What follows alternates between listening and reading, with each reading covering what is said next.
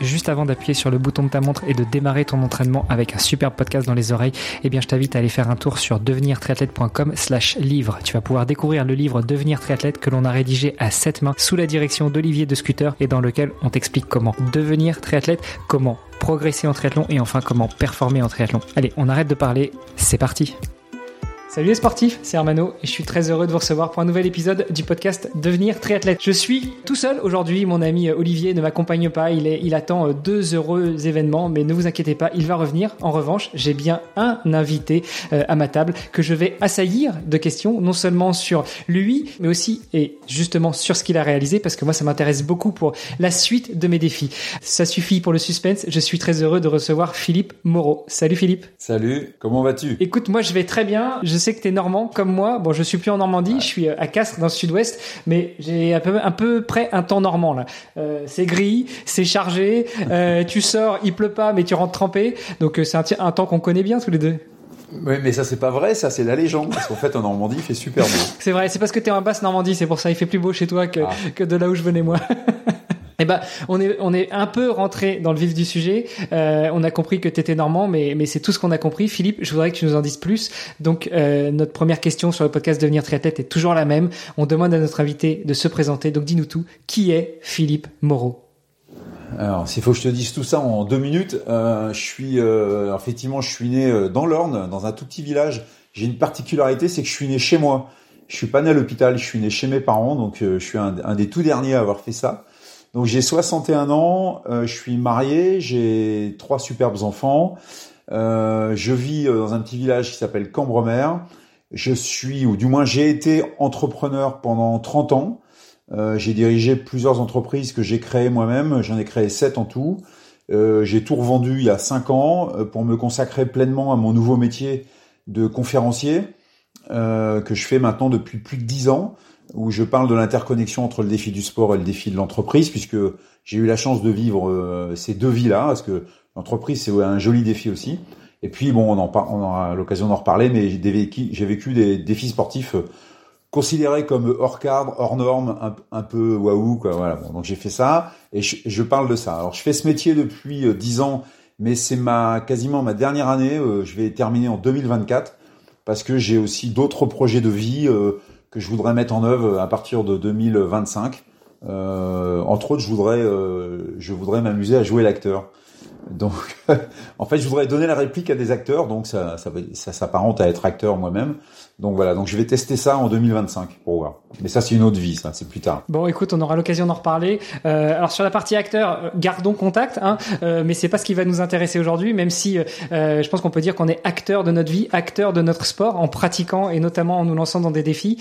On l'aura compris, tu as été entrepreneur, tu as eu plusieurs boîtes que tu as revendues pour te lancer à fond dans ta nouvelle vie de sportif euh, un peu hors norme, un peu de l'extrême. Mais avant ça, c'était quoi le sport pour toi? Comment est-ce que tu as découvert le sport?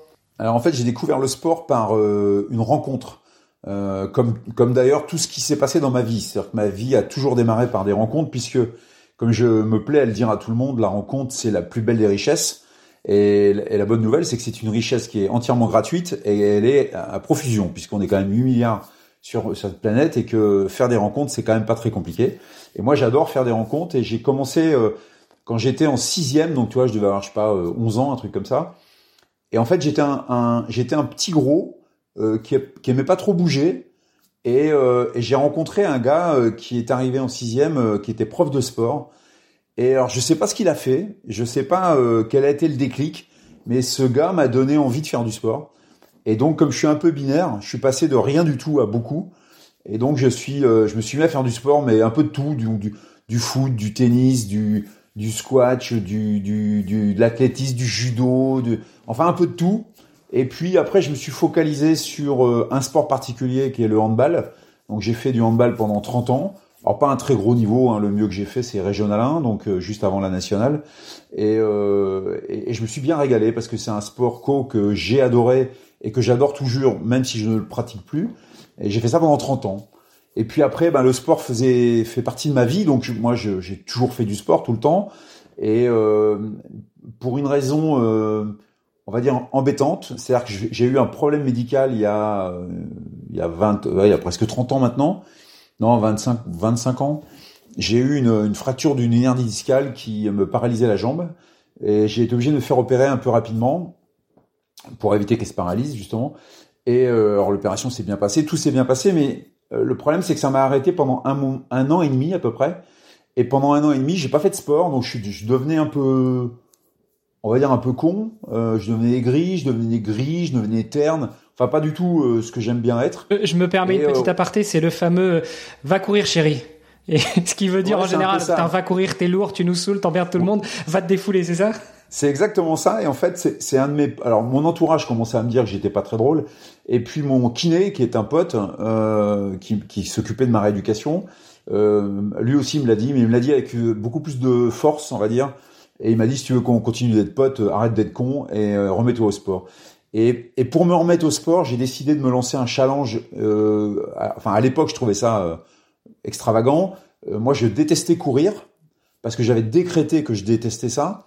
Euh, parce que mon sport c'était le hand et que la course à pied ça m'ennuyait au plus haut point. Et, et ben, je me suis mis à courir parce qu'il m'a dit vas-y fais ça, mets-toi à courir et puis fais un truc qui pour toi est complètement impossible dans la course à pied. Donc à l'époque, je dis bien à l'époque, euh, les, gars qui faisaient des marathons, 42 km non-stop, moi je, je, les prenais pour des tarés quoi. Je dis ils sont cinglés les mecs 42 km non-stop, c'est de la folie. Et puis mon pote m'a dit bah voilà t'as qu'à faire ça, fais, fais, un marathon comme ça ça va te remettre un peu le l'envie de t'y remettre. Et donc euh, moi effectivement j'avais besoin d'un challenge, donc c'est ce que j'ai fait. Et j'ai fait, alors je lui ai dit j'en voulais en faire qu'un, hein, donc euh, il m'a dit bah si t'en fais qu'un fais New York parce que c'est c'est mythique. Alors bon alors j'ai fait New York. Et quand je suis rentré de New York, j'ai trouvé ça tellement bien que ben depuis j'ai jamais arrêté quoi. Et depuis, je suis à 67 000 km de fait en course à pied. Waouh euh, À New York, quelle époque? C'était les parce que pour aller à New York, en gros, il faut soit se qualifier, euh, soit euh, payer un bon gros billet avec un tour opérateur pour pouvoir un avoir un ouais. dossard. Voilà, donc à l'époque, j'ai payé un bon gros billet avec un tour opérateur. Ok. Voilà. Euh, quelle année? C'était, je sais plus si c'est pas 2006 ou 2007, un truc okay. comme ça. 2006, je crois. Ouais, déjà la, la, très très très belle période pour pour New York. Euh, ouais le, je, je, vois bien hein, le, le, moment où tu deviens un petit peu irascible, un peu insupportable. et, et euh, ouais, 2006, j'étais en train de réfléchir quand tu me disais ça. Euh, bon, on, on, avait déjà, je crois, passé l'époque du euh, un marathon de combien de kilomètres? Parce que j'ai connu ça aussi quand je me suis mis au sport. Euh, ah, tu cours des marathons, mais des marathons de combien? Bah, en fait, un marathon, c'est toujours 42 bornes. Mais maintenant, tout le monde le sait. Mais mais il y a, il y a encore 20-30 ans, on se posait un peu la question. Exact, exact. Ouais, mais plus maintenant. Maintenant, on me repose la question, mais parce que les distances que je fais sont tellement particulières qu'effectivement, la question est justifiée maintenant. c'est clair.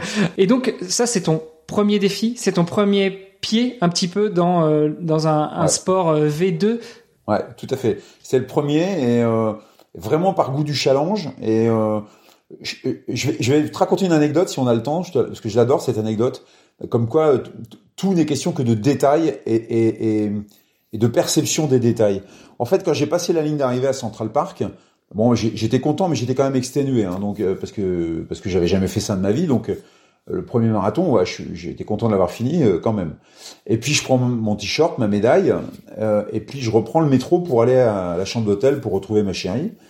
Et dans le métro, les gens se mettent à applaudir. Alors je me dis tiens, il y a un VIP derrière moi, donc je me retourne. Et en fait, non, il n'y avait pas de VIP. En fait, il m'applaudissait moi. Mais moi, j'ai fini, je sais pas, on, était 40 000 au départ. J'ai dû finir 20, 28 millième, tu vois. Enfin, un, aucun intérêt. Et, euh, je, je, reviens pas qu'ils m'applaudissent, tu vois. Et donc, c'est effectivement moi qu'ils applaudissent. Alors, je me suis renseigné. Et en fait, les, New-Yorkais sont tellement amoureux de leur ville que quand tu leur fais l'honneur de venir courir dans leur ville, tu es le héros du jour. Donc, ils avaient vu ma médaille. Et donc, ils, ils, ils m'applaudissaient pour me dire bravo, merci d'être venu. Et ça m'a touché en fait, ça m'a touché énormément. Et je me suis dit c'est dingue, euh, c'est vachement bien cette reconnaissance qu'on a. Alors que ce que j'ai fait c'était assez nul quand même. Mais j'ai trouvé ça, ça m'a touché beaucoup et je me suis dit je j'en ferai peut-être un autre quand même parce que c'était cool cette histoire voilà.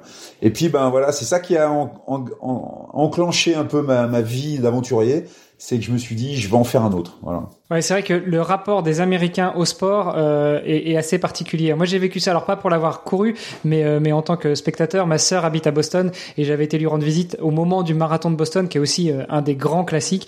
Et c'est vrai que quand tu rentres dans le métro, que tu as un des anciens, enfin un des participants du jour qui arbore sa médaille, euh, les gens applaudissent, les gens vont le voir, etc. Ouais. C'est c'est impressionnant. Ouais, j'ai jamais vu ça à Paris. Hein. Au contraire, on voit quelqu'un avec la médaille du marathon de Paris, on lui court après en se disant il est fatigué, je vais lui piquer sa médaille. C'est le moment de c'est le moment de, de l'hameçonner. Euh, bon, donc ça c'est le, le, début de ta série. Ouais. T'en as fait un autre, t'en as fait deux autres, t'en as fait dix autres, t'en as fait cent autres, t'en as fait combien? Non, non. Alors en fait, euh, quand je suis rentré de ce, ce marathon, mon pote qui m'avait incité à le faire, là, mon kiné, me dit alors c'était comment? Euh, D'ailleurs, tu bah, peux balancer des noms, hein, on n'est pas à la radio. Hein. Ouais, c'était Hervé, Hervé, Hervé Taquet, il s'appelait. Enfin, il s'appelle toujours Hervé Taquet d'ailleurs. Et, euh, et puis il me dit bah écoute, euh, maintenant que tu as testé ça, si tu as bien aimé, euh, tu vas attaquer au-dessus maintenant. Tu vas faire de l'ultra. Alors euh, j'ai dit ok, c'est quoi l'ultra? Il me dit bah l'ultra c'est au-dessus du, du marathon. C'est plus que le marathon. J'ai dit ok, oui, d'accord. Et puis il me dit le top du top c'est l'ultra trail. J'ai dit ok, bon, euh, pourquoi pas.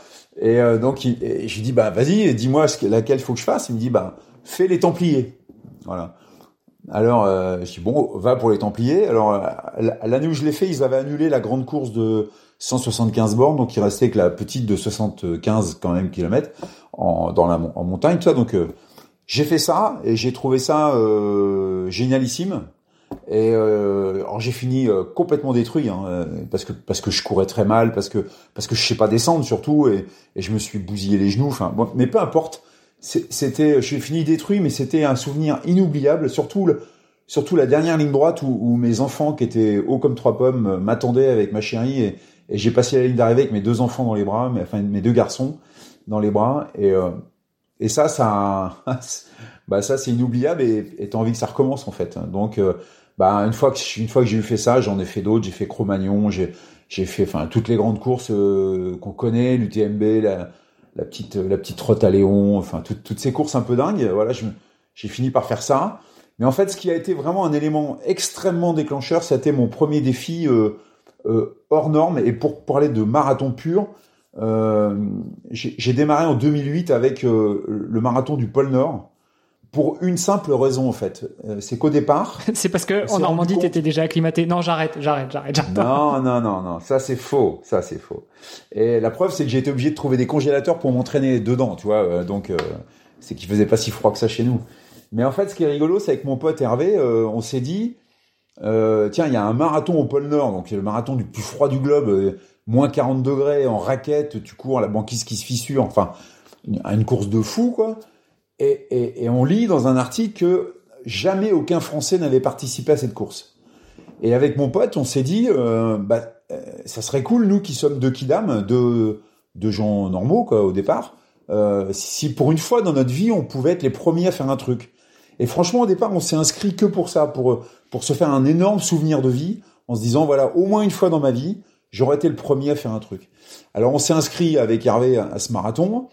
Alors évidemment, on était conscient que quand on a cliqué sur voulez-vous confirmer l'inscription euh, et qu'on a cliqué sur oui, on était conscient qu'on partait dans une galère. Hein. Euh, D'abord parce que ça, ça, coûte un bras quand même l'histoire. Ensuite parce que c'est le pôle Nord, parce qu'il fait moins 40, parce que tout ça quoi. Et en fait, on, on s'est tellement préparé, on a, on a fait tellement de préparations spécifiques, entre autres courir dans des congélateurs industriels par moins 35 deux fois la semaine, etc. Euh, aller s'entraîner sur la plage normande avec nos raquettes parce que courir sur du sable, c'est à peu près ce qui ressemblait le plus à courir sur de la neige. Euh, et ben, on, a super bien terminé. On a fini quatrième de cette course, euh, alors qu'on était 54 concurrents, 12 nationalités différentes. Et, euh, et, là, on a, on a, on a cartonné quoi. En fait, quatrième, nous, on y, allait pas pour terminer devant. On y allait pour être finisher, comme, beaucoup d'entre nous, juste finisher. Et là, finir quatrième, j'avoue que la, la, la montée d'adrénaline était quand même vachement sympa.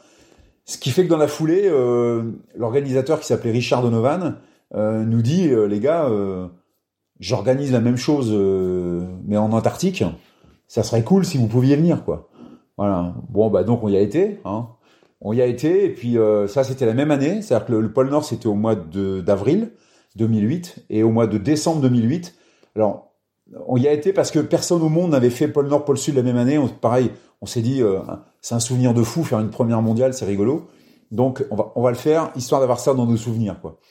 Et là, on s'est inscrit au marathon et le lendemain, il y avait un 100 km en conditions polaires. Donc on s'est inscrit aux deux courses avec deux, particularités, c'est que bah, c'est le pôle, hein, donc il fait, il fait aussi froid hein, que, que là-haut, sauf que c'est en bas. Et, euh, et l'autre particularité, c'est que moi, j'avais jamais fait de 100 km de ma vie en fait. Donc le premier 100 km de ma vie que j'ai fait, c'est en Antarctique. Voilà. Et puis on a on a plutôt bien gazé puisqu'on a fini troisième et troisième, donc euh, voilà. Donc c'était c'était cool. Et en fait, notre vie d'aventurier, euh, a démarré vraiment avec ces deux courses-là. C'est excellent. Le, j'avais jamais fait de 100 kills, mais tant qu'à faire, euh, je fais l'un des 100 kills le plus dur du monde dans les conditions les pires. Hein, tant qu'à faire, c'est fait. mais, mais, ça, c'est la, c'est la faute des Templiers. Ils avaient qu'à pas annuler le 170 euh, quelques mois avant. Voilà. Écoute, c'est impressionnant. Euh, et ça, c'était donc des aventures qui étaient encadrées avec une organisation euh, où vous étiez plusieurs concurrents. Puis à un moment, tu t'es le dit, bah c'est trop facile, je vais m'en, je vais m'en faire moi-même. Non, alors j'ai pas dit ça comme ça. J'ai eu la chance euh, de, de faire partie des de ces ultra fondeurs, puisqu'on on, s'appelle comme ça. Au début où c'était, euh, aujourd'hui il y a beaucoup beaucoup d'ultra fondeurs, il y a beaucoup beaucoup de courses ultra. C'est très très euh, euh très encadré, euh, très cher aussi. Euh, ça devient un peu du business. Moi, j'ai eu la chance de vivre ça au début. Tu vois, on était dans les pionniers, on va dire, donc ça, c'était quand même cool. Et j'ai fait toutes les grandes belles courses qu'il y avait à faire, sauf la diagonale de fou euh, à la Réunion que j'ai jamais eu l'occasion de faire parce que ça, parce que je travaillais quand même entre deux, donc euh, j'arrivais pas à trouver le créneau pour y aller. Mais euh, comme je te l'ai dit, voilà, Templier, Cro-Magnon, UTMB évidemment, la petite Trotte à Léon, magnifique course qui, qui est, je sais pas si tu connais la petite Trotte à Léon, mais c'est bah c'est le Tour du Mont Blanc comme l'UTMB Sauf qu'au lieu de le faire avec 9500 dénivelés positifs et négatifs et 170 km, là tu fais tout par les crêtes. Donc il y a 16 cols à franchir, 3 à plus de 3000. Il y a quasiment 300 km à faire, 20 000 mètres positifs, 20 000 mètres négatifs. Et, et en autonomie complète. C'est-à-dire qu'il n'y a pas de, il y a pas de ravito, il n'y a rien, tu es en autonomie. Ah, mais c'est la PTL? Oui, c'est la PTL, la petite trotte à Léon. Voilà, c'est ça. Voilà, je, la PTL. je la connaissais sous son, son petit sobriquet de la PTL. Donc voilà, donc j'ai fait toutes ces courses-là. Et, euh, et j'avoue, je me suis bien amusé. On s'est, on s'est bien marré. J'ai fait la, j'ai fait la, la, la Trans 333 aussi, la traversée des, des déserts égyptiens sur 333 km non-stop. J'ai fait la Badwater, la fameuse Badwater. Je sais pas si tu connais cette, cette, cette course de dingos. C'est la course la plus dure au monde. Alors ils sont deux ou trois à se battre le titre. Hein. Il y a la Barclay aussi, qui est, qui est réputée pour être euh, très, enfin, elle est tellement dure qu'il y a quasiment jamais personne qui termine. Je crois que cette année, il y a exceptionnellement trois mecs qui ont fini, mais c'est c'est exceptionnel parce que des fois il y a zéro. Donc euh, euh, alors moi cette course-là m'intéresse pas trop parce que euh, aller faire une course pour euh, pour avoir quasiment 0,5% de chance de terminer, je vois pas trop l'intérêt. Par contre la Badwater, la traversée de la vallée de la mort aux États-Unis au mois de juillet par plus 50 degrés, 217 km, 4000 positifs. Waouh, là tu te dis c'est chaud bouillant l'histoire et c'était chaud bouillant. Et cette course-là, voilà, c'était la plus dure que j'ai pu faire en tant que course organisée. Et en fait, une fois que j'ai eu fait toutes ces toutes ces belles courses, euh, je me suis dit maintenant, ce qui serait sympa, ça serait. Ça t'a pris euh, combien de temps? Euh, ce, ce temps entre non mais entre non non entre le premier marathon et ce moment où tu dis j'ai eu fait, toutes ces courses ans. ok 8 10 ans 8 10 ans et, et, je me suis bien marré hein. je faisais un à deux défis par an donc je me suis bien marré et euh, et puis à la fin donc j'ai j'ai fait une rencontre encore une fois toi c'est c'est que les rencontres hein, qui font la, les changements d'orientation hein. Euh, j'ai rencontré Serge Girard. Donc euh, Serge Girard, euh, pour ceux qui connaissent un peu l'ultra, un Normand qui a fait un peu de course à pied aussi. Ouais, voilà, deux trois bricoles. C'est c'est la référence pour moi, c'est la référence mondiale de notre sport, de l'ultra, puisque Serge il a détenu dans, dans, dans sa carrière tous les records du monde de toutes les traversées de tous les continents. Alors ils ont été battus entre temps, hein, mais mais à un moment donné, lui, il les a tous détenus. Donc c'est un truc de, dingue. Et le dernier défi en date qu'il a fait, c'est le tour du monde en courant non-stop de euh, 27 420 km en, en 16 mois, si je me souviens bien, un truc comme ça. Enfin voilà, il a pulvérisé le record. Et moi j'ai rencontré Serge plusieurs fois. Une première fois parce que j'étais curieux de rencontrer ce mec, parce que je trouvais que c'était un extraterrestre. Donc euh, puis moi je faisais déjà des, des kilomètres, toi, et, et, lui il les enquille tous les jours. Donc je dis mais, mais comment il fait quoi? C'est dingue. Et comme je suis curieux, bah, je veux comprendre. Donc, euh, bah, j'ai été rencontrer ce gars-là. Euh, j'ai couru un peu avec lui. Euh, il, m'a dit, bah, bien sûr, cours avec moi sans problème. Après, je lui ai fait la surprise de de d'aller le rejoindre sur son tour du monde quand il a démarré à l'île de la Réunion. J'ai fait un aller-retour juste pour faire le tour de l'île avec lui, pour euh, parce que je trouvais ça fun et marrant de, de faire ça quoi. Donc là, on est devenu. Bah, tu vois, t'as presque fait la diag quand même. Ouais, presque. Ouais, j'ai j'ai fait le tour. Et euh, et puis là, bah, on est devenu un peu plus potes. Et là, on est vraiment devenu potes. C'est quand il faisait son tour du monde. Je l'ai rejoint en Utah, mais sans qu'il le sache. Et je, et je suis arrivé face à lui euh, en plein milieu du désert. Je, suis arrivé face à lui pour euh, et sans, sans l'avoir prévenu. Donc euh, là, on est vraiment devenus copains. Et puis après, il m'a invité sur la traversée de l'Alaska, donc que j'ai fait avec lui. Après, j'ai traversé la Namibie avec lui. Et puis, euh, puis là, j'ai la rencontre de Serge, ça m'a donné envie de faire des défis maintenant pour moi, un peu comme lui fait quoi. C'est-à-dire euh, monter mes propres défis et puis rentrer dans un, un système un peu trop structuré euh, qui qui me plaisait plus en fait. On va dire ça comme ça. Donc voilà, j'ai monté après des tas de projets euh, et je continue d'en monter. Euh, qui, juste pour moi. Bon, on va, on, on va y revenir tout à l'heure. Euh, tu parlais de Serge Girard, euh, une des, des personnes qui, qui échange aussi beaucoup avec lui et qu'on a eu la chance de recevoir deux fois sur le podcast. C'est Marie Léotet qui, elle aussi, a fait ouais. le tour du monde et c'est la seule femme pour l'instant. Donc c'est ouais. la une sur sept qui vient de boucler son tour du monde l'année dernière. Ouais, j'ai fini son bouquin la semaine dernière. Eh ben écoute, moi j'attends qu'elle me le dédicace avant de le commencer. Je lui ai dit, moi, les gens que je connais, j'achète pas leurs bouquins s'ils sont pas dédicacés.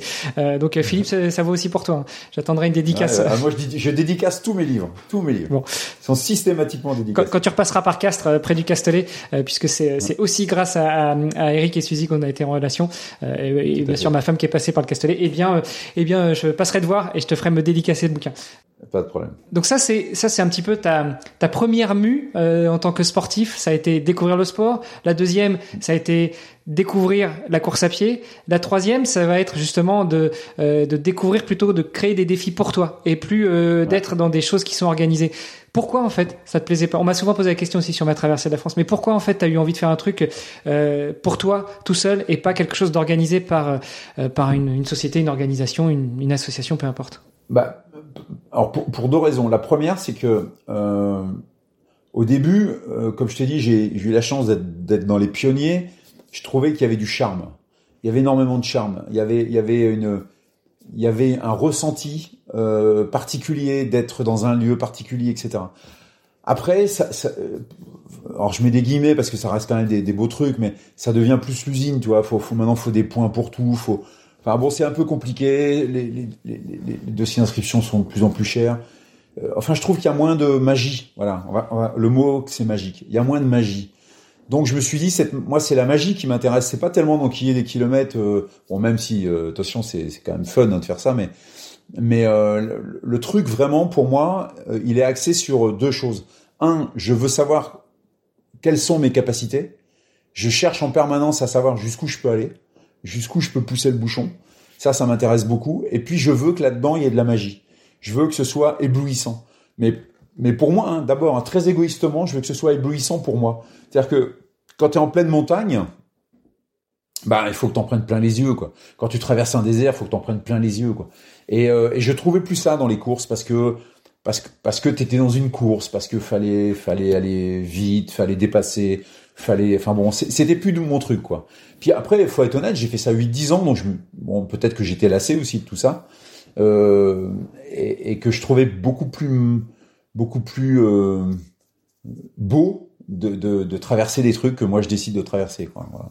C'est plus ça qui m'a incité à le faire. Ouais, parce que parce que se dire euh, je suis lassé après 8 10 ans, t'as beaucoup de sportifs qui soient de haut niveau ou pas après 8 10 15 20 ans, ils sont lassés, ils arrêtent tout simplement, ils prennent du gras, ils prennent euh, ouais. une, une bedaine et puis ils passent à autre chose. Souvent, c'est le move inverse de toi, ils se lancent dans l'entreprise, dans l'entrepreneuriat, ils deviennent salariés. toi, t'as fait le contraire.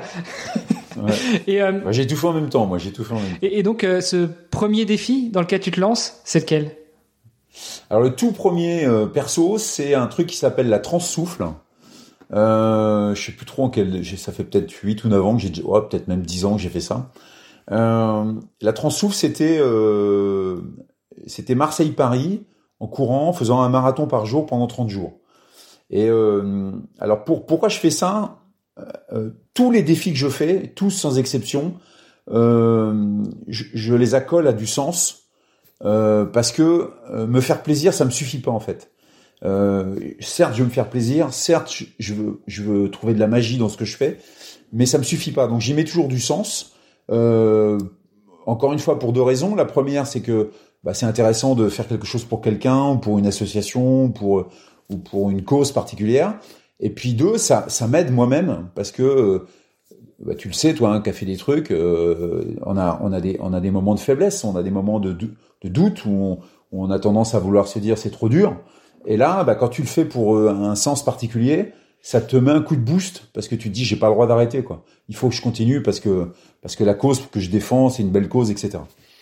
Et en fait, la première euh, la première chose que j'ai faite c'est euh, cette transouffle, c'était pour euh, la mucoviscidose parce que euh, Hervé avec qui je courais lui, il est kiné, donc il fait beaucoup de kiné respiratoire des enfants atteints de muco. Moi, j'ai la chance d'avoir personne dans mon entourage d'atteindre cette maladie, mais je trouvais que c'était c'était chargé de sens pour le coup. Moi, j'ai besoin du souffle pour faire mes bêtises, et les gamins avaient besoin du souffle simplement pour vivre à peu près correctement.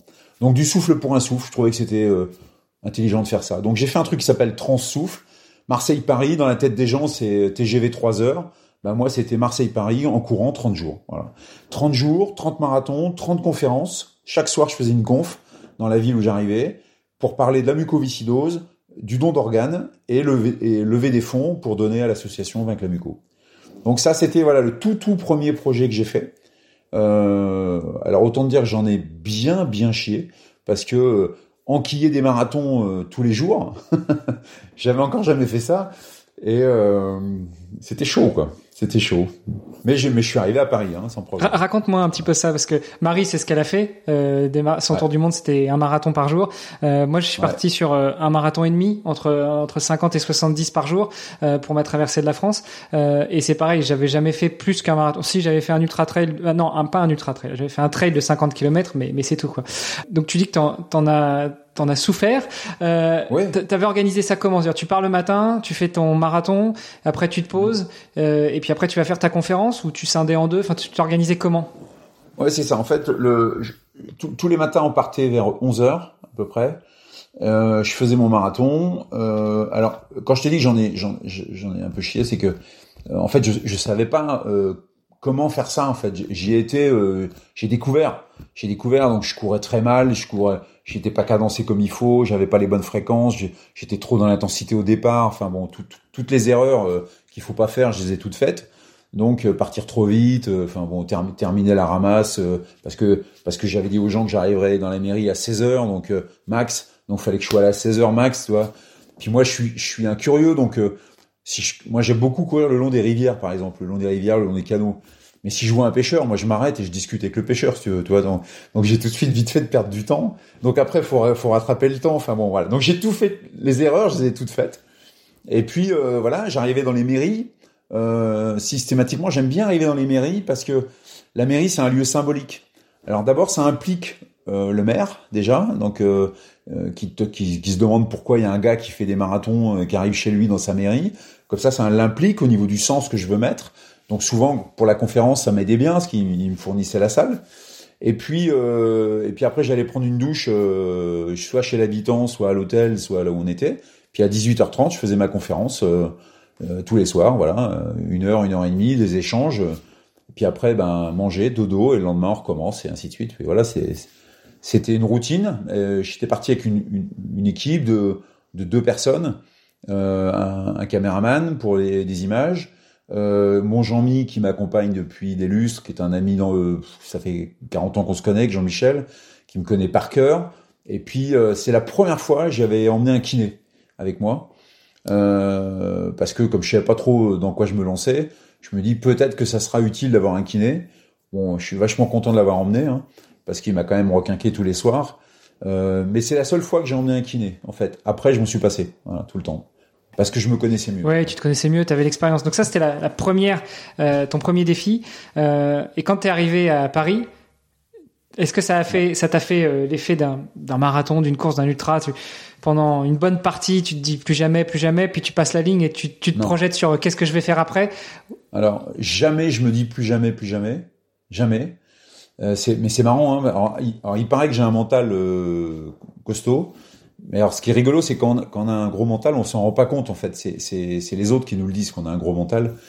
Mais c'est vrai que j'analyse un peu tout ça, même quand c'était dur, même quand c'était très très très très dur, jamais jamais je me disais mais plus jamais ça quoi, jamais. Et moi, je suis plutôt quelqu'un qui se projette sur le, projet d'après. Euh, je suis, je, même pendant que je suis en train de le faire, je me dis c'est trop bien ce que je suis en train de faire. Le prochain truc, c'est quoi quoi? Qu'est-ce que j'enquille après euh, Donc, je suis tout le temps dans la dans la recherche de projets euh, en permanence. Ce qui fait que quand j'arrive, j'ai même pas de petit coup de blues. Euh, moi, je suis très très heureux d'arriver. Je suis très heureux d'avoir fini le, le projet. J'ai beaucoup d'euphorie. Je chiale en règle générale à, chacune de mes arrivées. Euh, parce que c'est quand même un moment intense de t'as été au bout du truc tu vois c'est quand même puis, puis tu t'enquilles quand même des choses un peu dures donc euh, je suis assez content à chaque fois et puis ben je suis déjà le lendemain euh, toi je, je, ça y est je repars sur d'autres projets en règle générale même le lendemain je, je recours hein, je je m'arrête je m'arrête pas du tout je, je fais du décrassage après tranquille pendant deux trois semaines puis après je je reprépare le, le projet d'après quoi tout le temps. Bon, du coup, on va peut-être pas tous les faire, mais euh, les, les, projets suivants euh, jusqu'à euh, jusqu'à un truc où tu as traversé un continent. Euh, ouais. tu, tu, vois où je veux venir? Ouais, ouais, ouais, ouais, ouais. Bah après, après, ouais, j'ai fait plein de. Bah, comme je t'ai dit, j'ai traversé l'Utah avec Serge. Serge, il m'a bien aidé hein, pour traverser des tas de trucs. Hein. Donc j'ai fait l'Utah, j'ai fait l'Alaska, la Namibie. Enfin voilà, plein, plein de projets sympas. Et puis et puis à un moment donné, euh, quand je discutais avec Serge, justement, je, je, je, commençais à lui dire, à lui dire, j'ai pas de record du monde dans dans mes souvenirs, donc ça serait marrant que j'en ai un, quoi, tu vois. Mais franchement, au départ, euh, je, je, je raisonne comme ça. Je veux dire, euh, souvenir, euh, ça serait fun. Enfin, tu vois, je je me prends pas la tête en fait. Hein, juste, je veux me faire des beaux souvenirs. Et moi, j'ai pas de petits enfants encore, mais mais quand j'aurai des petits enfants, je me, je me dis, ils me demanderont des histoires, un de ces quatre, toi, pas pour raconte mon histoire, bah, je raconterai les miennes, ce sera plus cool, quoi. Donc j'essaye de me créer un maximum d'histoires, de belles histoires. Et puis euh, en parlant de ça, il me dit, bah écoute, euh, euh, t'en as un qui, qui est accessible, hein, enfin entre guillemets, hein, c'est la traversée de l'Australie, parce que c'est le, c'est, le plus court, on va dire ça comme ça. Donc c'est 3800 km, euh, et, et, le record du monde c'est 38 jours. 12 heures ou 11 heures et 52 minutes, je crois, de mémoire qui est détenu par un Français hein, qui s'appelle Patrick Malandin. Faites, faites le calcul, hein, 3800 km en 38 jours, ça fait 100 bandes par jour, hein, quand même. Ça fait 100 bandes par jour, c'est ça, voilà. Donc, quand alors ce que j'adore avec ce projet, c'est que quand on commence avec Serge à parler de ce projet, pour moi, dans ma tête, hein, c'est complètement inaccessible, mais complètement inaccessible. Et en fait, ce qui est rigolo, c'est euh, Serge qui me dit, euh, mais moi, je sais que tu es capable de faire ça. Et alors, c'est dingue parce que je t'assure que la, confiance en soi et l'estime de soi, c'est un sujet que je travaille au quotidien euh, tout au long de ma vie. Hein. Parce que je trouve, parce qu'on travaille pas assez ça. D'ailleurs, pour ceux qui nous écoutent là, travaillez votre confiance en vous et votre estime de vous. Vous êtes des belles personnes. Travaillez le sujet, c'est important. Et moi, je passe mon temps à, travailler ça. Et là, il, Serge, il croit encore plus en moi que moi. Et, ça m'a interpellé. Je me suis dit, c'est quand même bizarre, quoi. Et euh, donc je, l'ai questionné, je l'ai questionné, donc il m'a expliqué, il m'a dit bah écoute c'est simple, là tu cours, euh, on va faire simple. Hein. Il me dit tu cours comme un con, donc c'est normal que tu que, que tu n'envisages pas faire 100 km par jour parce que tu cours comme un con. Voilà. Donc euh, il m'a expliqué tout ce qu'il fallait que je change. J'ai accepté, ça c'est hyper important ça. J'ai accepté de tout changer dans ma façon de courir, ma façon de manger, ma façon de dormir, ma façon de boire. J'ai accepté de tout changer pour être en capacité de dire ouais ok 100 bandes par jour c'est jouable. Et donc j'ai fait tout ça, j'ai fait un grand travail qui a duré un an, un an et demi à peu près. Alors par contre c'était chaud, hein, c'était dur. Hein, c'est faut être honnête, c'était dur. Mais j'ai effectivement tout changé, ma façon, y compris ma façon de courir. Donc c'est quand même un truc très dur à faire. Et, et, et, et je me suis traversé l'Australie en courant. Euh, il y a cinq ans, voilà, parce que j'ai trouvé ça fun. Attends, on, va y revenir. Je voulais juste euh, lâcher une petite anecdote. Tu dis que tu as eu du mal, à... enfin c'était dur, c'était chaud de tout changer, et tu as même changé ouais. ta façon de courir. Moi, pour l'anecdote, euh, j'ai j'ai commencé le, à courir vers 16 ans et j'ai presque toujours été euh, un, un, gros tal, euh, talonneur. J'ai toujours tapé du talon. Et puis euh, il y a quelques années, Bienvenue au club. Et puis il y a quelques années, je suis passé en, je suis même pas passé en, en, en médio-pied, je suis passé carrément en avant-pied. Je voulais voir ce que ça changeait, si j'aurais moins de blessures, si j'aurais moins mal au dos. Puis ça m'a bien plu. Et j'ai fait toute ma prépa pour ma traversée de la France en avant-pied. troisième jour, je me suis tapé une inflammation du tendon d'Achille. Et là, j'appelle mon kiné qui me dit, bah, mets des talonnettes et puis attaque du talon et au lieu d'attaquer de l'avant. Et du coup, en plein défi, j'ai rechangé ma manière de courir. Donc, parfois c'est dur, mais parfois c'est salvateur. Et puis finalement, euh, le corps est une telle machine qu'on on se rend absolument pas compte de quoi on est capable. C'est fou. Ah, ça c'est sûr. Ça c'est sûr. Le corps c'est une machine de dingue. Donc euh, c'est une usine chimique en plus qui demande qu'à être mis en route. Et euh, on a tous les éléments qu'il faut pour faire des trucs de fou. Quoi. Et si tu combines ça avec un mental d'acier, alors là t'es un guerrier. Ouais, ouais. Et tu rajoutes l'émotion. Tu rajoutes l'émotion. Parce qu'en fait, c'est un truc que j'ai découvert, ça, tu vois, sur l'Australie. Quand j'ai traversé l'Australie, j'ai à un moment donné, j'ai été envahi par l'émotion. Je peux même te dire exactement quand est-ce que c'était, parce que j'ai j'ai fait un TEDx euh, là-dessus euh, qui raconte l'histoire. Euh, c'était au 2997e kilomètre. je, peux pas être plus précis. Où je me suis littéralement effondré, effondré dans tous les sens du terme. Et, et là, euh, l'émotion m'a littéralement envahi. Et je me suis rendu compte que cette émotion-là faisait partie du triptyque gagnant en fait et que et que nous on est dans une culture où on se dit voilà un guerrier ça chiale pas un guerrier c'est dur no pain no gain euh, ouais voilà on était là moi j'étais là dedans longtemps toi et, et c'est nul en fait c'est nul parce que tu peux être un guerrier ce que je suis euh, en laissant parler tes émotions euh, ce que je laisse faire maintenant parce que ça m'aide énormément mais énormément à, à aller au bout des choses quoi énormément donc euh, moi avant c'était corps mental Maintenant, c'est corps, mental, émotion, triptyque gagnant. Waouh. Bon, écoute, c'est pas parce qu'on est on est des guerriers qu'on est obligé d'avoir un cœur de pierre. Hein. On peut avoir un vrai cœur qui bat et avec des vraies émotions, parce qu'elles viennent de là, les émotions à la base. Bien sûr. Euh, bien sûr. Donc là, tu te lances dans ce projet de traverser l'Australie. Euh, Serge Girard, tu as, planté une petite graine qui grandit, euh, qui grandit. Tu changes plein de choses, tu te prépares. Comment on se prépare sur un défi pareil? 3800 et des patates kilomètres euh, avec 100 km par jour. Donc deux marathons et demi par jour. Et puis sur un petit continent euh, pas vallonné, il fait pas chaud, la nuit fait pas froid, il y a pas de désert, il y a pas de bestioles, il y a pas de grande ligne droite, euh, c'est juste euh, c'est un tapis quoi. bah ouais. oui. Alors en plus c'est rigolo, c'est que moi je déteste les lignes droites, hein, donc et là-bas c'est que ça, donc c'est qu'une ligne droite, donc. mais oui, t'as raison sur tout ce que tu dis. C'est oui, c'est à l'autre bout du monde. Oui, c'est tout toutes les saloperies sont là-bas. Euh, c'est un budget colossal. C'est, euh, enfin oui, c'est tout un tas de trucs. Mais euh, en fait, ce qu'il faut, c'est step by step, quoi. C'est, moi, je travaille beaucoup en step by step. j'ai compris maintenant il y a très longtemps qu'il fallait arrêter de quand on, prend un entraînement de quelque chose, c'est pour quelque chose de nouveau. là, en l'occurrence, fallait que je change absolument tout manger, dormir, boire, me tenir debout, courir, marcher. Fallait que je change tout. Donc, euh, sur le papier, tu peux te dire bon, c'est un gros dossier. Allez, euh, je suis un guerrier, j'envoie du, j'envoie du steak et j'y vais à fond, quoi. Maintenant, je fais plus du tout ça parce que ça, c'est, c'est, tu, tu, tu pars à la catastrophe quand tu fais ça. Il faut y aller, il faut travailler fréquence par fréquence, euh, tous les jours, tous les jours, un petit peu, chaque chose, tous les jours. Et puis, au bout de 7, 8 mois, quand tu, quand tu as pris une nouvelle rythmique, euh, ou que ça devient une habitude, là, tu mets de l'intensité derrière. C'est ce que je dis tout le temps dans mes conférences. Je dis arrêtez de bosser l'intensité tout de suite, faites d'abord la fréquence, mettez-vous une rythmique en route, et une fois que vous êtes prêt, que la rythmique est devenue euh, la normalité du jour, paf, là vous mettez de la fréquence, là de l'intensité pardon. Et, c'est ce que j'ai fait. J'ai fait ça dans tous les domaines. Donc sur ma façon de recourir, sur euh, ma préparation, ma réparation. Par exemple, je me suis, j'ai fait beaucoup de cryogénie par exemple, ce que je faisais jamais avant, et euh, j'ai fait beaucoup de séances de cryogénie réparatrice. Et c'était quand même super bien. J'ai appris aussi à, j'ai travaillé avec un gars qui m'a appris à, récupérer euh, en faisant de la micro sieste avec une technique pour m'endormir très vite, un peu comme les marins, tu sais. Euh, mais euh, tu es sur le bord de la route, à un moment donné, tu es fatigué, tac, tu te mets en boule sur le bord de la route, ou sur le bord du, de la piste plutôt, et puis en 30 secondes, tu t'endors et tu, dors de 4-5 minutes profondément, et tu repars. Donc tout ça, j'ai appris, et ça a été un chantier colossal, colossal.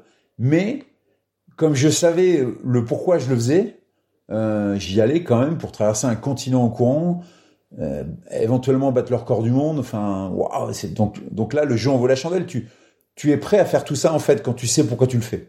Et, c'est vrai dans la vie d'ailleurs pour pour tous les dossiers qu'on mène. Il hein. n'y euh, a pas que le sport. Hein. Si tu sais pourquoi tu fais les choses, c'est beaucoup plus facile. Beaucoup plus facile. Et on en arrive peut-être à un peu la, la, perte de sens de beaucoup de choses et de cette société. Alors si bah on prend le, ne serait-ce que le mariage, combien de euh, combien de gens euh, se marient pour divorcer 5, 10, 15 ans après? Parce que peut-être mm. il y avait cette perte de sens dans la, la, relation. Combien de temps de préparation pour euh, cette traversée de l'Australie? Alors en, en, en, réalité un an et demi sur le papier, mais si je réfléchis, euh, c'est 10 ans quoi, parce qu'en fait toutes les courses que j'ai fait avant, tous les défis que j'ai fait avant, sans que je le sache. En fait, ce sont des défis préparatoires qui m'ont amené à, envisager faire une transcontinentale. Si j'avais pas fait euh, tout, ce que j'ai fait avant, mais mais euh, il y a même pas de sujet en fait, on n'y pense même pas. Donc en fait, il y a dix ans de préparation euh, inconsciente et un an et demi de préparation très très très consciente là pour le coup. Et là, pendant cette préparation-là, donc tu changes tout, euh, mais tu cours tous les jours, tu augmentes les distances au fur et à mesure. Comment est-ce que tu as structuré ta préparation physique? Alors moi, je cours, moi, je cours tous les jours, mais depuis longtemps. Alors, au départ, pour une raison euh, très spécifique, c'est que j'ai 61 ans et donc je suis un peu abîmé de partout, moi, si tu veux. Euh, parce que les, les, 30 ans de handball, euh, je m'en rappelle, hein, c'est assez physique le handball, tu vois. Donc des séquelles, j'en ai pas mal. Euh, des bobos, j'en ai, j'en ai partout. Euh, et en fait, quand je, si je m'arrête de courir, euh, j'arrête l'usine en fait. Tu vois, l'usine chimique, elle, arrête de tourner. Et, j'ai besoin de cette usine chimique. J'ai besoin de la dopamine, j'ai besoin de l'endorphine, j'ai besoin de tout ça pour pour que les douleurs que j'ai à cause de toutes mes petites blessures soient tolérables. Voilà, soient faciles à vivre. Voilà, pas tolérable. Tolérable, c'est négatif comme terme. Soit facile à vivre. Voilà. Et donc je cours tous les jours, voilà. Et y compris euh, quand je suis en récupération, euh, je fais du sport. C'est-à-dire quand je fais en récupération, ben, je, je, vais nager, je fais du vélo, euh, je fais autre chose, mais je, je, ne fais jamais de récupération passive, jamais. par contre, je fais des, comme je te l'ai dit, je fais de la réparation avec de la cryo, avec des, avec des massages en profondeur. Voilà, je fais des massages quand je prépare quelque chose, je suis en massage toutes les semaines. voilà. Mais je cours tous les jours, tous les jours. Je fais alors quand je prépare un dossier comme ça, je fais 20 km tous les matins avant, de commencer ma journée.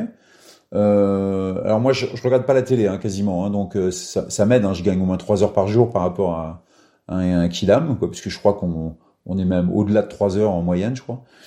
Euh, donc moi, je vais courir tous les matins, très tôt. Ça, c'est quand je peux le faire. Quand je peux pas, bah, je cours le midi, je cours le soir, je cours la nuit, peu importe quand est-ce que c'est, mais je cours. Voilà. Et je fais 20 bornes à peu près tous les jours. Et le week-end, je fais une sortie euh, plus longue de 40-45. Voilà. Mais je vais pas au-delà. Ça sert à rien, en fait. Ça sert à rien d'aller au-delà. En fait, ce qui est intéressant, c'est de, de, de, monter en rythme tranquillement pour être capable de faire 25, 30, 40 kilomètres avant de démarrer ta journée, quoi. Et en disant, voilà, euh, c'est cool, quoi. C'est, tout va bien. Pas fatigué, tu vois. Comme, euh, il y, avait un sketch, je, je sais plus qui c'était, là qui, qui disent je fais de la K2000 tu sais euh, mais je suis pas fatigué. C'est chouette mais je suis pas fatigué quoi. je sais plus qui je sais plus qui c'était qui faisait ce truc là c'est Dupontel je crois que c'était Dupontel. Enfin bon peu importe. L'idée c'est ça. C'est d'enquiller les kilomètres avec euh, je mets des guillemets avec facilité. Parce que ça peut faire prétentieux de dire ça mais mais c'est ça l'idée. Tous les jours tous les jours pas vite pas fort. Euh, moi je cours pas vite hein. je, moi je cours à 9 et demi 10 un grand max hein. Euh, parce que je cours à, faut que j'ai une fréquence cardiaque qui tourne entre 98 et 110, quoi, tu vois, euh, pas plus, pour pouvoir durer dans le temps. Donc euh, mon, mon, travail, il est plutôt axé sur euh, la sauvegarde de mon rythme cardiaque, tu vois, pour pour pas taper, pour pas envoyer d'acide lactique dans les muscles, pour être pour être zen, quoi. Et après, tu fais 30, 40 ou 50 ou 60, c'est pareil, quoi, en fait, au bout du compte. Et, et ça, ça t'a suffi pour préparer des journées à 100 bornes, 38 journées à 100 bornes? Alors, euh, sur le papier, euh, c'était censé suffire. c'était censé suffire.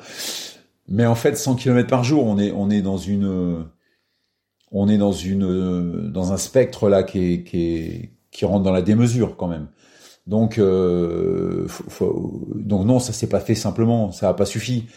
Mais après, je me suis beaucoup posé la question, surtout pendant que j'étais en train de le faire. Hein qu'est-ce qu'il aurait fallu que je fasse pour que ce soit plus facile Tu vois? Ben j'ai pas la réponse. Hein. J'ai pas la réponse. Je sais pas ce qu'il aurait fallu que je fasse parce que j'ai quand même eu la sensation d'en faire beaucoup, d'avoir beaucoup changé les choses, d'avoir fait attention à des tas de choses. Euh, et ça n'a pas suffi, donc je ne sais pas ce qu'il faut faire de plus, quoi.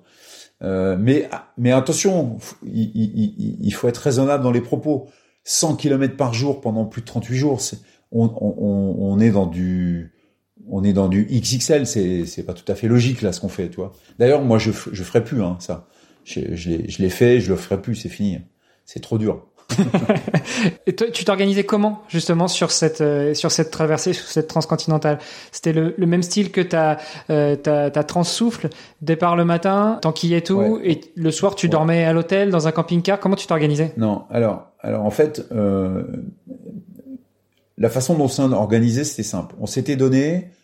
Euh, moi, je m'étais dit voilà, le top, c'est de faire de faire les 100 bornes en 14 heures à peu près. Tu vois, 14 heures, ça veut dire euh, les pauses pipi, les pauses, les, pauses euh, manger, euh, les pauses sieste, enfin voilà, toutes les, les pauses cigarettes. Ah non, non. mine de rien, des pauses, t'en fais, t'en fais pas mal dans une journée comme ça, tu vois, t'en fais beaucoup, des plein de petites pauses mis bout à bout, ce qui fait que ta moyenne, elle est, elle est pas très bonne, tu vois. Mais, mais on s'en fout, c'est pas très grave. L'idée, c'est pas d'aller vite, hein. l'idée, c'est de traverser. Hein. Donc, on s'était dit, voilà, 14 heures au top, au pire, 16 heures max sur la route, tu vois. Et, euh, je, m'étais dit, si je suis 16 heures sur la route, euh, mon équipe, euh, pour s'occuper de moi, ma logistique, tout ça, ils vont pas suivre en fait. Tu vois, c'était le paradoxe. Parce que mon équipe, elle se couche une heure après moi pour, pour tout préparer pendant que moi je dors. Et elle se lève une heure avant moi pour tout me préparer, pour que quand je me lève, je m'habille, je mange et j'y vais. Quoi.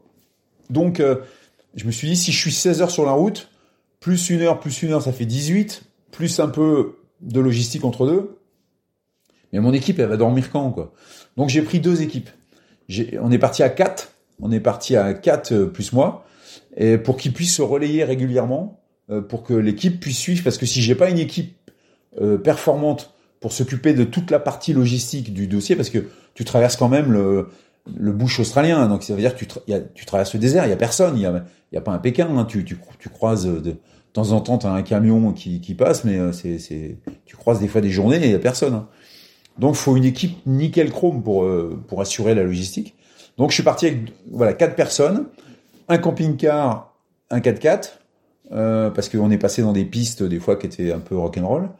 Et euh, quand il y avait des roadhouse possibles, c'est-à-dire tous les 80, quand tu traverses l'Australie, il y a des roadhouse tous les 90 km.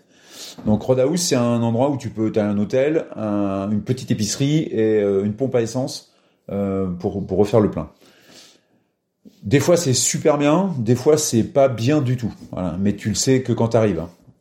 Et puis c'est tous les 90, moi je fais tous les 100, donc tu vois, il y avait des transferts à chaque fois. Donc des fois le transfert était trop long, donc on faisait camping-car. Et quand le camping-car pouvait pas passer dans les pistes parce qu'il y avait trop de sable et que le camping-car, euh, d'abord c'était interdit qu'il y passe, voilà, on faisait du bivouac. Donc euh, bivouac, c'est toile de tente, les matelas épais comme ça, et puis euh, puis tu dors pas, en gros, quoi, tu vois. enfin, tu dors pas très bien, puis il y a pas de douche, puis il y a rien, quoi. Donc le mieux, on essayait de favoriser les roadhouse pour que je puisse avoir une douche chaude, pour parce que ça fait quand même un bien fou la douche chaude, pour le corps, mais aussi pour la tête, parce que c'est un signal à ta tête que la journée est finie. Et c'est important d'envoyer des signaux euh, à ton cerveau pour dire voilà maintenant c'est fini, tu peux te relaxer, euh, tu peux te reposer. Alors le souci de ça, c'est que pour aller dans, dans, dans, dans, le détail et le pourquoi je n'ai pas battu le record du monde, parce que je ne l'ai pas battu. J'ai fait la deuxième perf mondiale, bon ce qui est sympa, hein, mais euh, mais j'ai pas battu le record. Euh, j'ai été devant pendant 25 jours, hein, mais mais au 26e jour il est passé devant. Et en fait je l'ai pas battu pour cette raison-là, c'est-à-dire que je voulais privilégier les roadhouse pour privilégier la douche, euh, un bon lit et tout ça, plutôt que le camping-car. Et, euh, ben j'aurais pas dû, parce qu'en fait, euh, quand je faisais mes 100 bornes, voilà, euh, à, la fin, j'arrive, on mettait un plot sur le bord de la route, parce qu'en fait, le record c'est du, c'est au centimètre près, toi, tu traverses en courant, quoi. Je remontais dans le 4x4, on allait au Roadhouse des fois 15, 20, 30 km plus loin, et le lendemain matin, on ramenait 30 km pour que je, vienne au point où je m'étais arrêté la veille. Sauf que tous ces temps de transfert là, bah, pendant ce temps-là, moi je me repose pas quoi, parce que tu dors pas dans un 4x4, hein, c'est mal quoi, et t'as pas de sommeil récupérateur. Ce qui fait que j'ai manqué de sommeil parce que je dormais que 4h30, 5 heures par nuit, et, euh, et, alors sur sur 10, 15, 20 jours ça passe, sur 40 jours ça passe pas quoi. Donc au bout d'un moment t'es épuisé parce que euh, parce que tu te régénères pas quoi. Et c'est ça qui a été très compliqué. C'est pour ça que je suis quand même extrêmement content d'avoir fait la deuxième perf mondiale alors que j'étais dans un état à la fin, euh, ça ressemblait plus à rien, quoi. Euh, parce que j'étais épuisé, parce que je me régénérais plus à cause, manque de sommeil, quoi. Bon, je attends, non, ma femme est pas là, ça, ça me donne des idées, ça me donne des idées.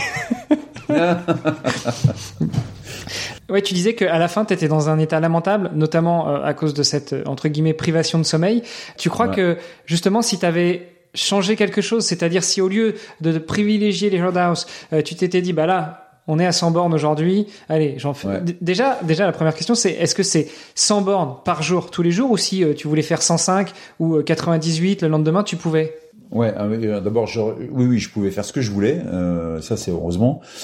Euh, le, le, le, truc au départ, euh, alors que je dis à tout le monde qu'il faut pas taper dans la butte au départ, je le dis à tout le monde. Hein. Mais, bien sûr, pour moi, je je l'applique pas, évidemment. Donc, le, premier jour, je voulais faire 120 km le premier jour pour prendre de l'avance. Puis le deuxième 115, puis toi, puis descendre tranquillement. Mais c'est une erreur. Heureusement, j'avais emmené avec moi Serge Girard, qui est venu avec moi, euh, qui faisait mon qui faisait mon assistance. Tu te rends compte, j'avais Serge Girard qui faisait mon assistance. C'est quand même euh, un truc de fou, quoi. Et Serge, il me dit, euh, arrête d'être con, c'est 100 bornes, point barre, quoi. Donc, et en fait, je dis, je dis à tout le monde maintenant, quand tu démarres dans un projet quelconque, une course ou peu importe ce que c'est le projet de ta vie, la vitesse où tu, où tu démarres le projet, est-ce que tu crois sincèrement que c'est à la vitesse que tu vas terminer? Et j'ai toujours, ça en tête maintenant. Est-ce que à la vitesse où je cours, est-ce que tu crois sincèrement que c'est à la vitesse à laquelle tu vas finir? La réponse est tout le temps non. Et donc ça, ça, te permet de lever le pied et d'être plus cool quoi. Et, euh, et, en fait oui, je faisais ce que je voulais. Donc j'avais quand même calé au départ de, de, faire 100 km jour, 101 hein, exactement, 101 tous les jours. Et j'ai pas fait ça. J'ai fait j'ai fait j'ai fait 101, 104, 96, 94. Voilà. En fait j'ai eu j'ai eu deux problèmes majeurs. Le premier c'est que je me suis cassé la figure le deuxième jour sur le bord de l'autoroute. Euh, je, je suis tombé, mais je suis tombé en me faisant très très mal je, me suis ouvert l'arcade sourcilière, les coudes, la main, les genoux, hématome à la cuisse et je me suis enfoncé une côte. Tu vois, parce que je me suis, je suis tombé sur mon coude. Donc, donc deuxième jour, hein, donc ça démarrait pas très bien. Donc forcément, je démarre avec un handicap. Et donc, a fallu trouver des, des, plans B, des compensations, des, enfin bon. Donc c'était, c'était, ça m'a, ça m'a un peu euh, gêné. Et autre point sur lequel euh, ça m'a un peu gêné, c'est que je suis parti avec une tendinite au tendon d'Achille euh, gauche mais que je connais par cœur, si tu veux. C'est une tendinite chronique que j'ai depuis 10 ans. En gros, c'est une tendinite qui me fait mal tout le temps. Et je la gère. Mais sauf que je la gère, euh, je la gère sur 1000 ou 1500 bornes, mais pas sur 4000. Donc forcément, à la fin, ça, s'est amplifié, ça s'est dégradé. Résultat, à 270 km de l'arrivée, je me suis déchiré le tendon d'Achille. Donc, euh, donc Bon, sur le papier, c'est embêtant, tu vois. Alors, la, la, super bonne nouvelle, c'est que je savais pas qu'il était déchiré. Juste, je me suis fait super mal j'ai failli tomber dans les pommes et tout. Hein, c'était, c'était chaud. Hein. Et, je me suis fait super mal. J'ai appelé Jean-Michel. J'ai trouve moi de la glace. Alors, là, c'est là, c'est là, là que Jean-Mi il est dingue. Hein. Jean-Mi, t'es au milieu du bouche. Tu lui dis trouve-moi de la glace. Il arrive avec une poche de glace. Hein. Je sais pas où il a été la chercher, mais il, il arrive avec une poche de glace. On a mis la glace sur le tendon. Il me restait 270 km. Je venais de faire 3500 bornes pas question que j'arrête, quoi, tu vois. Donc j'ai fini les 270 derniers kilomètres avec une, une déchirure au tendon d'Achille. C'est pour ça que ça ressemblait plus à rien à la fin, tu vois. Mais j'ai fini. Quel malade. Quel malade. En même temps, je crois que je suis un peu mal placé pour le dire, mais bon, j'ai pas fait un truc de la même ampleur que toi. Pendant ces plus ou moins 100 bornes par jour, t'as couru tout le temps ou il y a des moments où tu marchais? Non. Alors moi, je marche euh, en Cyrano. Je sais pas si tu connais la technique Cyrano. Euh, la technique Cyrano, c'est l'alternance d'une marche rapide, donc 6,5, tu vois à peu près, et course lente, 9, 9,5. Et c'est, et c'est une alternance. Bah, c'est des kilomètres heure que tu donnes. Hein. Pour ceux qui n'auraient pas suivi, c'est pas des minutes par, par, par kilomètre, c'est des kilomètres par heure. Donc on est sur la vitesse, c'est pas l'allure. Mais bon. Non, non, des kilomètres heure. Et en fait, cette méthode Cyrano, euh, là où c'est très difficile, c'est qu'il faut, il faut la mettre en œuvre dès le début. C'est-à-dire que tu, tu, même la première étape où t'es frais, t'es dispo, euh, t'as qu'une envie, c'est de courir tout le temps parce que t'as, parce que, parce que ça fait, ça fait des mois que tu te prépares, donc euh, forcément t'as qu'une envie, c'est d'y aller, quoi. Ben là, faut se, faut se freiner et se dire, voilà, non, non, tu commences par faire 15 euh, bornes en courant, tu t'arrêtes, tu marches pendant trois bornes, tu repars pour 15 bornes, tu marches pendant trois bornes, ainsi de suite. Et ça, c'est au début, puis à la fin, tu as tendance à faire l'inverse. Hein, c'est-à-dire, tu marches 15 bornes, tu cours 3 km, Après, tu t'adaptes en fait. Après, tu fais un peu ce que tu peux. Mais moi, j'alterne tout le temps, dès le début, dès le début. Bon, tu vois, on se connaissait pas, mais finalement, je suis assez content parce que moi, sur ma traversée, j'ai justement été moins, je te cite, con que euh, que la plupart. C'est-à-dire que je suis parti euh, plus lentement que la vitesse à laquelle je suis arrivé. Et pourtant, euh, j'étais beaucoup plus rapide que la vitesse que m'avait conseillé mon coach. Et pendant tout le défi, tous les jours, il me disait ralenti, ralenti, ralenti. Il appelait ma femme, il disait il faut qu'il ralentisse, il faut qu'il ralentisse. J'ai fini bien, bien, bien plus rapide que ce qui était prévu. Mais mais tu vois, je suis je suis assez content parce que j'ai réussi à me à me cantonner, à me à me, à me préserver, à partir plus lentement, euh, plutôt que de partir comme une balle, comme euh, effectivement on l'a peut-être tous et beaucoup de gens le font, notamment sur marathon où les mecs ils partent, ils sont dans le sas des, des 3h30, ils partent avec les mecs qui vont en 3 heures et puis arrivés à 20 bornes, euh, ils ont ouais 20 ou 30, ils prennent un mur et puis voilà c'est terminé. Donc ça c'était sur le, le défi en lui-même, sur la préparation d'un point de vue peut-être logistique, financier. Comment t'as géré tout ça? Alors en fait, au niveau finance, euh, je dis à tout le monde, et parce que c'est vrai, que moi j'ai pas de sponsor. Je n'ai pas de sponsor. Par contre, j'ai toujours été financé pour mes projets à 100%. Parce que moi je crois dans, le sens et la définition des mots. Sponsor pour moi c'est un gros mot. Sponsor c'est donne-moi de l'argent que j'aille m'amuser. Et un sponsor, ça a plutôt tendance à te mettre un coup de pied aux fesses quand tu vas pas assez vite, tu vois. Moi, j'ai eu dans ma vie que des partenaires. Et je trouve que c'est un vrai joli mot, le partenariat. C'est-à-dire, c'est quoi la différence? C'est qu'un partenaire, c'est quelqu'un qui va vibrer avec toi sur la même aventure que toi. Sauf que toi, tu l'as fait et que lui, il a suit de loin. Et ça change, pour moi, ça change absolument tout. Et, euh, et en fait, c'est pour la finance, parce que ça coûte, toi, l'Australie, ça m'a coûté 60 000 euros, donc ça, coûte un peu cher quand même. Euh, parce qu'on est parti deux mois, euh, j'ai emmené quatre, personnes avec moi, on a loué les campings, enfin, toi, ça coûte, puis les billets d'avion pour tout le monde, enfin, ça vaut cher, quoi. Et en fait, euh, la, façon dont je procède, c'est que moi, quand je parle d'un projet, je, suis, je suis exalté en fait. Je suis un exalté, moi. Je suis un enthousiaste. C'est-à-dire que quand je quand je je m'engage dans un projet, mais que ce soit pour moi ou pour quelqu'un d'autre, hein, à partir du moment où je décide de m'engager, je suis à 250%. Je suis, je suis un, je suis enthousiaste, mais grave, quoi.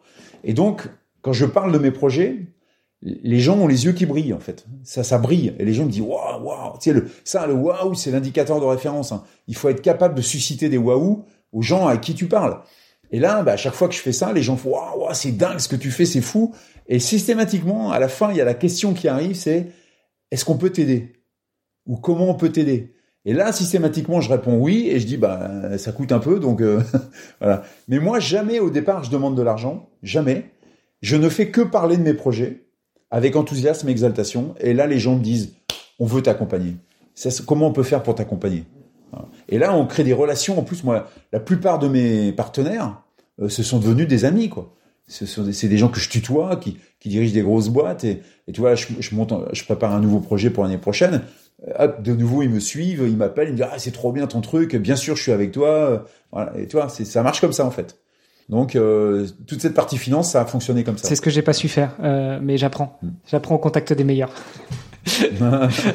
Et puis j'avais une question parce que moi c'est quelque chose que j'ai vécu et c'est aussi quelque chose que certainement beaucoup de nos auditeurs qui sont entre guillemets peut-être que des coureurs, que des nageurs, que des triathlètes, mais c'est euh, la relation avec les proches et en particulier avec la famille. Tu disais t'es marié, mmh. t'as trois enfants. Mmh. Comment est-ce que tu arrives à t'organiser pour préparer tout ça, parce que ça demande du temps, que ce soit sur l'aspect préparation physique, sur la logistique, sur les finances. Euh, T'en parles, ok, mais ça veut dire que tu te déplaces, t'appelles les gens, tu vas en conférence, toutes ces choses-là, ça demande du temps que tu consacres pas à ta mmh. famille.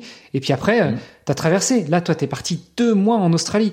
Qu'est-ce que t'as fait de ta famille pendant deux mois? Comment est-ce qu'elle a vécu ça, ta famille? Alors, alors d'abord, j'ai la, alors j'ai la chance d'avoir une famille extraordinaire. D'accord? J'ai de la chance, c'est-à-dire J apostrophe AI, plus loin de, plus loin là, plus loin chance. J'ai de la chance d'avoir une famille extraordinaire. Mais j'aide la chance, J apostrophe AIDE, j'aide la chance pour, pour que je puisse avoir cette famille extraordinaire. C'est-à-dire qu'en fait, mon comportement, mon attitude, ma posture fait que euh, ma famille adhère à, à 100% sur les projets que je fais. Ça veut dire que je fais hyper attention à conserver le maître mot de ma vie, qui est qui moi j'ai plusieurs maîtres mots qui dirigent ma vie hein, mais le maître mot avec un L majuscule c'est l'équilibre. Moi je fais hyper attention à l'équilibre de ma vie. C'est-à-dire j'ai plein de vies je suis entrepreneur je, suis dans des associations je fais du sport je fais des conférences j'écris des bouquins euh, voilà je fais plein de choses. Mais je fais attention à ce que rien dans ces vies malgré que je les traverse avec intensité rien ne vient perturber mon équilibre ça veut dire que quand je suis avec euh, ma femme et mes enfants, je suis à fond avec ma femme et mes enfants. Quand je suis dans, dans mon sport, je suis à fond dans mon sport. Quand je suis dans mon business, je suis à fond dans mon business. En fait, je, je, ne me disperse pas. Je ne me disperse pas. Alors ça, c'est sur le papier, hein. évidemment, facile à dire, beaucoup plus compliqué à faire. Hein. parce que on est tellement sollicité pour, pour être en dispersion que c'est super difficile. C'est pour ça que c'est important d'avoir, alors tu vois, regarde, sur mon téléphone, je sais pas, sais pas si tu vas le voir, tiens regarde, tu vois sur mon téléphone j'ai ça, tu vois. Ça c'est un, logo qui veut dire harmonie dans le sens agir ensemble. Et ce logo, il, est sur mon téléphone, il est sur mon ordinateur, il est euh, des fois sur mes fringues, il est sur ma sacoche, il est, il est partout, sur mon portefeuille. Parce que j'ai besoin d'avoir un rappel visuel que mon objectif premier, c'est de rester en harmonie avec les autres. C'est ça. Et moi, et je suis comme tout le monde. Hein. C'est-à-dire, je, je, je, me laisse aller, hein. parce que je suis tellement intensif que je me laisse aller dans le déséquilibre. Donc régulièrement, j'ai mis partout ça, partout. Je, dès que je touche à mon téléphone, je le vois. Je dis, ah oui, au fait, n'oublie pas ça, n'oublie pas ça, parce que c'est la base de tout.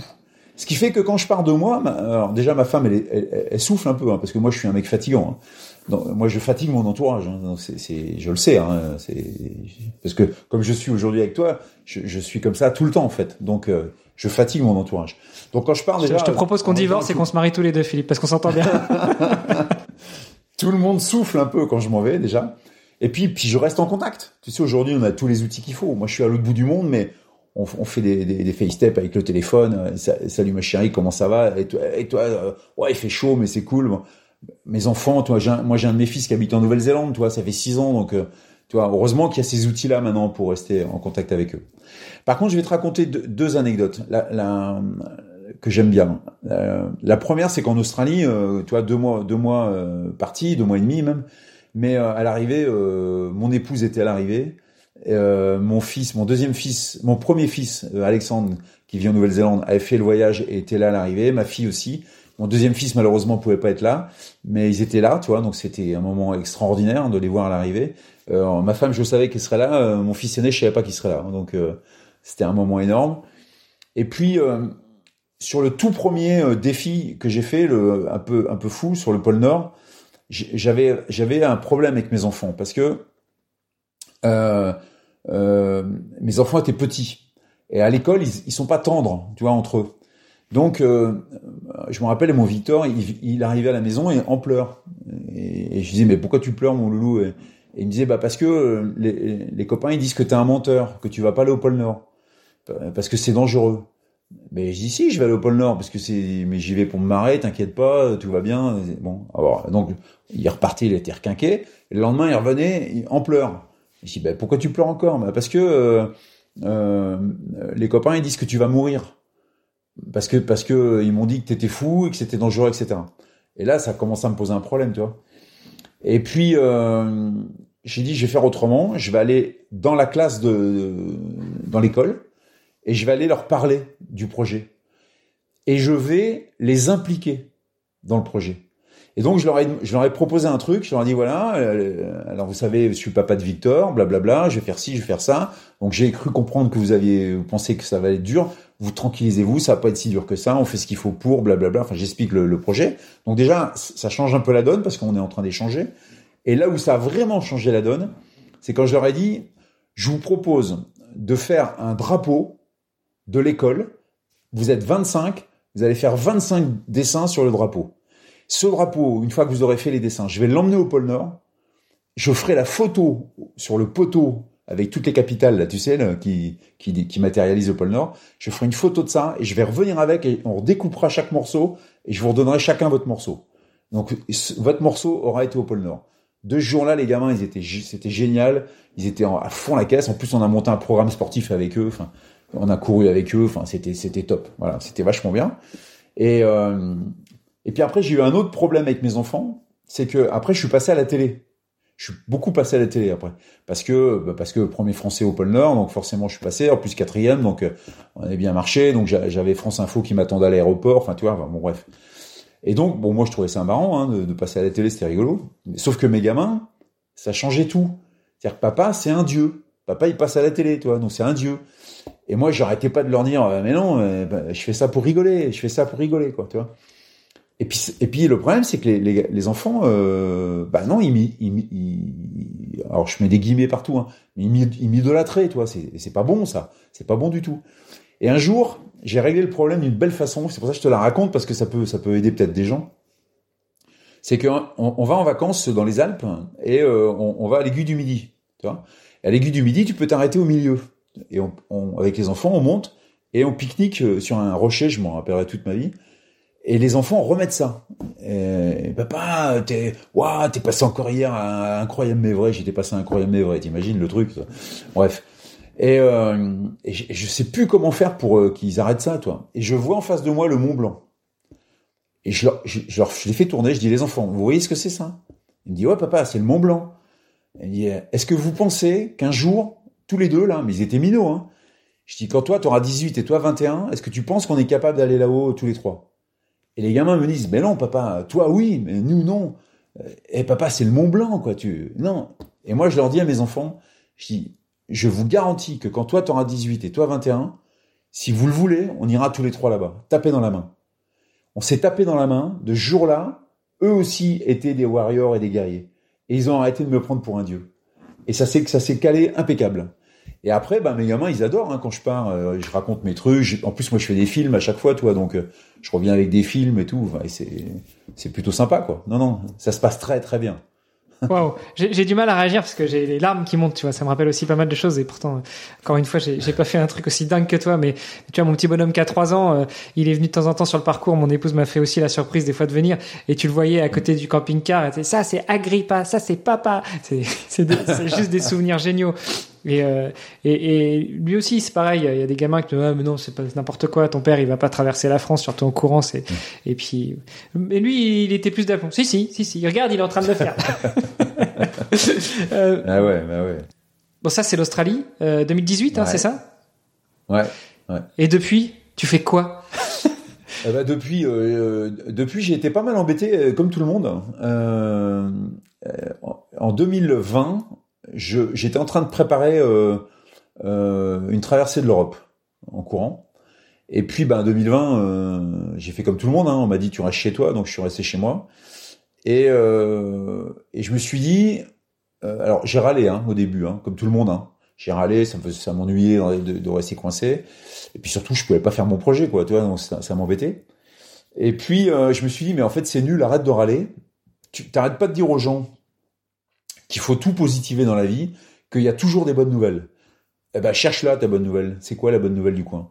La bonne nouvelle, c'était que j'étais euh, enfin en, j'avais du temps à disposition. Le truc qu'on cherche tout le temps, toi. Là, on me le donnait. Donc, j'ai pris ce temps pour lire, beaucoup lire, euh, et regarder des liens vidéo que j'avais mis dans un coin. J'en avais une page complète, des gens que je voulais regarder. Aurélien Barraud, Jean Covici, Arthur Keller, Fabrice Bonifay, Cédric Rickenbach, euh, Pablo Servigne, tous ces gens-là. Je voulais lire leurs livres et je voulais les écouter. Et là, bah, j'ai pris le temps de le faire. Et là, ça m'a impacté. Mais ça m'a impacté très fortement. C'est-à-dire que je me suis dit, mais en fait, on est en train de déglinguer la planète, quoi. On est en train de la bousiller. Et, et, et, ça va pas du tout. Moi, j'adore cette planète. Elle est vachement bien, cette planète. Et puis, je veux la laisser propre à mes enfants. Donc, euh, je me suis dit, ben, qu'est-ce qu'on peut faire? Qu'est-ce qu'on peut faire? Et en fait, depuis, tous mes projets s'appellent Courir pour la planète. Et le tout premier que j'ai fait, euh, juste post-Covid, c'est-à-dire qu'on nous a dit, vous pouvez ressortir, mais euh, en France, hein, vous n'allez pas plus loin, vous restez en France. Je me suis dit, bah tiens, je me suis entraîné, je suis prêt. Je vais aller, euh, je vais faire un périple dans l'esprit euh, zéro carbone. Donc je suis parti euh, avec une carriole de chez moi, de la porte de chez moi, donc je pouvais pas faire plus près. Hein. J'ai ouvert la porte de chez moi avec ma carriole et j'allais en vacances dans le Jura chez des amis à Pupillin, exactement dans le Jura. Et il y a 740 km. Et j'ai dit à ma femme, bah, je dis, je vais y aller en courant. Euh, 74 km par jour pendant 10 jours en tirant une carriole de 24 kg, 24 kilos en autonomie complète, zéro carbone. Voilà. Donc ma petite maison dans ma carriole euh, et j'y vais en courant. Voilà. Ça veut, alors, à part l'eau que j'étais obligé de demander l'eau euh, euh, aux comment aux gens parce que tu, tu peux pas trimballer 8 litres d'eau tous les jours pour pendant 10 jours, c'est pas possible. Donc j'allais taper aux portes. Sinon tout le reste, la bouffe lyophilisée, la toile de tente, le bivouac le soir au, pied des canaux et tout ça, génial. J'ai adoré, j'ai adoré. Et, euh, j'ai fait un truc, voilà, 740 km zéro carbone. Et ça m'a bien plu, ça m'a bien plu. Et puis euh, de là, j'ai fait tous les trucs courir pour la planète. Et il y a deux ans, j'ai fait un projet, un premier projet que, que j'ai trouvé mais mais mais génialissime. C'est pas parce que je l'ai fait, mais parce que franchement, tu, regarderas, il y a des émissions sur ma chaîne YouTube. J'ai fait un tour de France. J'ai fait 42 marathons en 42 jours. J'ai rencontré 42 entrepreneurs innovants qui ont décidé de transmuter leur business model pour les rendre compatibles avec euh, les ressources et la, et la, planète. Des gens qui ont osé mais transmuter complètement leur business model. Et d'abord, je me suis posé la question de savoir est-ce qu'il y en avait beaucoup? Je me dis j'en cherche 42 déjà, tu vois, pour faire un tour de France. Hein. Alors pourquoi 42 Parce que euh, je sais pas si tu le sais, mais si tu lis un bouquin qui s'appelle euh, Le voyageur intergalactique euh, d'Adam Douglas, le Pourquoi chiffre 42. Parce que 42 c'est la réponse universelle. Voilà. Et en, plus, non seulement il fallait que tu trouves 42, mais en plus 42 est séminé un peu partout en France parce que tu pouvais pas prendre 42 parisiens, quoi. Non, non. Donc j'ai fait 42 parce que 42 c'est la réponse universelle et un marathon ça a la bonne idée de faire 42 km, donc je trouvais ça marrant. Donc j'ai fait 42 jours, 42 marathons, 42 bornes, 42 interviews. Alors déjà un première bonne nouvelle, j'ai trouvé 84 euh, prospects. Donc ça veut dire qu'il y en a des gens qui, qui décident de changer leur business model, il y en a beaucoup. J'en ai rencontré 42 parce que j'ai été obligé de choisir. Et je, je t'assure, j'ai rencontré des gens, mais dingues, dingues, avec des projets de dingues, dont personne ne parle. Alors que certains d'entre eux, comme Waga Energy, comme Energy Estro, comme euh, GreenMed, comme tous ces gens-là, comme Carbios, sont des gens qui vont avoir une, un impact à résonance mondiale. C'est en France hein, que ça se passe. Hein. Des gens vont avoir des impacts mondiaux. Personne n'en parle. Moi, j'ai dit, je vais rencontrer ces gens-là et je vais les interviewer et je vais faire une émission de, de 7, euh, 7 minutes, c'est-à-dire 420 secondes, 4-2-0 hein, pour avoir le 4-2, 7 minutes. Donc j'ai fait 42 interviews de 7 minutes de gens dingues, vraiment dingues. Et puis, alors ça c'était le, projet Courir pour la planète, acte 1, puisque tu me demandes ce que je fais entre deux. Et puis, ben, l'année dernière, j'ai fait l'acte 2. Euh, l'acte 2, c'était... Euh, suite à la rencontre de mon 42e marathon et dernier marathon du, de l'acte 1, qui était Sophie Grenier, qui, euh, qui avait une structure qui s'appelle TreeSave, dont la mission était de planter un milliard d'arbres dans les communes françaises. Et moi, je me suis, ça m'a interpellé. Je me suis dit, pourquoi un milliard et pourquoi dans les communes françaises? Alors, euh, je te passe les détails, elle m'a tout expliqué, tu, tu regarderas l'interview si ça t'amuse. Bah, surtout qu'elle aurait pu choisir soit 42 millions, soit 42 milliards, mais pas un, quoi. Ah ouais, un milliard. Tu te rends compte, c'est énorme hein, la quantité. Mais je te laisserai regarder ça si ça t'amuse, et puis tu comprendras. Et puis, moi surtout, c'est pendant l'interview, je me suis dit, mais voilà ce que je peux faire moi, en tant qu'individu. Planter des arbres. Ça, c'est un truc euh, pas compliqué à faire, de planter des arbres. Donc j'ai cherché des partenariats, entre autres avec Twisave et puis avec Reforestation, euh, et j'ai décidé de planter des arbres. Mais pas planter un arbre ou dix arbres. Comme j'allais avoir 60 ans, je me suis dit, pour mes 60 ans, je vais m'offrir un beau cadeau. Je vais traverser la France en courant 60 km par jour pour fêter mes 60 ans, avec un objectif, c'est de planter une forêt de 60 000 arbres. Donc évidemment que je plante pas ça avec mes petites mains tout seul. C'est-à-dire fédérer des gens, des entreprises autour de moi pour arriver à planter 60 000 arbres en France. Voilà. Donc ça, c'était mon acte 2.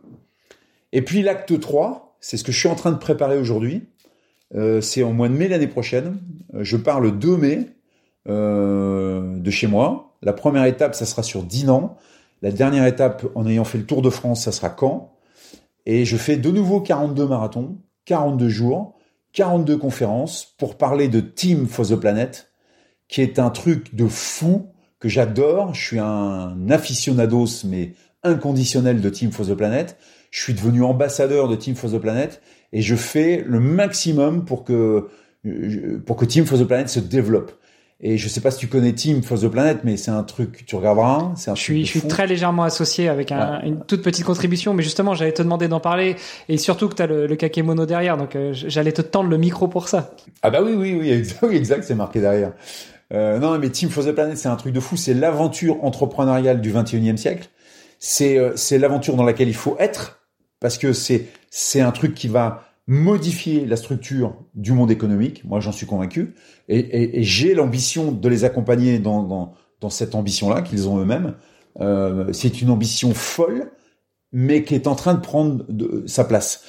Tu te rends compte que Team for the Planet, il y a quatre ans, ça n'existait pas. C'était juste euh, Arthur, Mehdi, euh, euh Laurent et, et, et les autres. Ils étaient six ou sept, je crois, au départ, autour d'une table. On se dit qu'est-ce qu'on peut faire?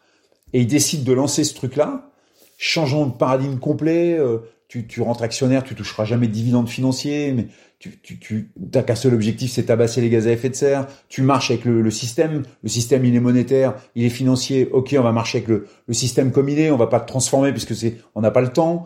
Enfin bref, la, philosophie de team, je trouve ça génial. J'ai eu la chance de rencontrer et je suis maintenant pote avec Arthur. Euh, voilà, Arthur, c'est un mec incroyable, donc euh, il m'a il m'a raconté tout ça, il m'a donné de l'envie. Moi, j'ai acheté des actions évidemment. J'ai offert des actions à mes enfants, à ma femme, à ma famille, à mes amis, à tout le monde. À Noël l'année dernière, j'ai offert des actions à tout le monde parce que faut, faire partie de ce truc. Et, en fait, euh, mettre de l'argent, bon, c'est la première des choses qu'on peut faire. Faire ce que je fais aujourd'hui avec toi, c'est-à-dire en parler partout où je peux en parler, j'en parle. Mais pour moi, ça me suffit pas. Donc j'ai un énorme objectif pour l'année prochaine, c'est que je veux, faire sur ce Tour de France, ces 42 marathons, 42 conférences, je vais aller chercher 4200 actionnaires de plus en 42 jours. C'est-à-dire tous les soirs, mon objectif, c'est d'aller chercher 100 actionnaires de plus dans chaque ville-étape où je suis. C'est pour ça que c'est un énorme truc à organiser, parce qu'il faut que j'organise. Bon, le Tour de France, c'est logistiquement, c'est pas compliqué à organiser. Le faire, c'est, je mets des guillemets, parce que ça fait, ça fait le mec prétentieux, mais c'est pas non plus très compliqué d'enquiller 42 marathons. Maintenant, je, ça y est, je sais, j'enquille ça plutôt bien. Là, ce qui est compliqué, c'est d'organiser la logistique pour 42 salles, mettre 400 euh, personnes minimum dedans, euh, organiser tout ça, trouver les relais. Euh, là, c'est chaud là.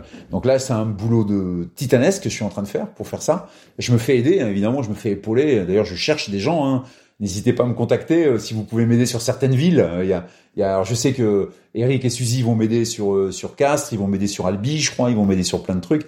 Voilà. Donc je cherche des, des ambassadeurs dans chaque ville pour m'aider à, à, à organiser la logistique et on va vivre un moment l'année prochaine extraordinaire. Ce, projet, euh, je, l'attends avec impatience. J'ai hâte d'être sur la route, j'ai hâte de courir, j'ai hâte de faire ces conférences. Et parce qu'aujourd'hui, à l'heure où je te parle, euh, Team for the Planet, c'était c'est 128 000 actionnaires. 128 000 en 4 ans, c'est 25 millions de levées. Bah, tu connais ça par cœur, toi, mais pour ceux qui savent pas, on a déjà financé six entreprises, on va en financer deux autres là d'ici euh, huit jours, je crois. Euh, je crois qu'il y a une assemblée générale bientôt où on va décider ça. Donc euh, huit jours ou 15 jours, je sais plus trop. on, on, va on va mettre en œuvre là au 1er décembre un, un challenge extraordinaire pour aller chercher 10 000 entreprises en France en un mois. Enfin, ça n'arrête pas quoi avec Team for the Planet. Donc moi, ça m'emballe au cas où ça se verrait pas. Ça m'emballe. Je suis je suis hyper enthousiaste sur le sujet et, et, et, je vais essayer de les aider au maximum de ce que je peux faire par rapport à, mes appétences, par rapport à mon écosystème, par rapport à mes réseaux, je, je, je, vais y aller et je vais y aller plein pot, quoi. voilà, au maximum de ce que je peux. Bon, écoute, c'est ça mon prochain projet. Écoute, le message est passé. Euh, J'espère que euh, parmi les, les, milliers d'auditeurs du podcast, eh ben il y en a qui lèveront la main. On mettra de toute façon toutes les infos dans les notes de l'épisode. Et puis, euh, bah, quand tu vas sur Castres, effectivement, je sais que Suzy et Eric ont déjà pris le flambeau et ils ont même déjà essayé de le passer le flambeau. Donc je leur ai dit que ce sera avec plaisir. Mais par contre, je pense que je viendrai courir avec toi. J'aiderai ah bah à l'orga, mais je viendrai peut-être faire un ou deux marathons avec toi quand même. Ah bah avec plaisir, avec grand plaisir, avec grand Écoute, c'est super. Euh, on est un peu pris par le temps, donc je vais pas t'en prendre plus. Juste pour terminer, tu cours beaucoup. Tu nous as dit aussi que de temps en temps, euh, en récup euh, active, tu faisais du vélo ou de la natation. Est-ce que le triathlon, ça t'a déjà titillé un peu? Oh là là, oh là là, que oui, que oui, ça m'a titillé. Ça m'a titillé le jour où j'ai vu la vidéo de Norseman. Quand tu vois la vidéo de Norseman, elles sont tellement bien faites les vidéos, tu fais waouh, mais moi je veux faire ça, moi, je veux faire ça. Alors j'avais juste une petite problématique, c'est que je sais pas nager. Donc, euh, enfin, je nage la brasse comme tout le monde, mais je sais pas nager le crawl, j'avance à rien quoi.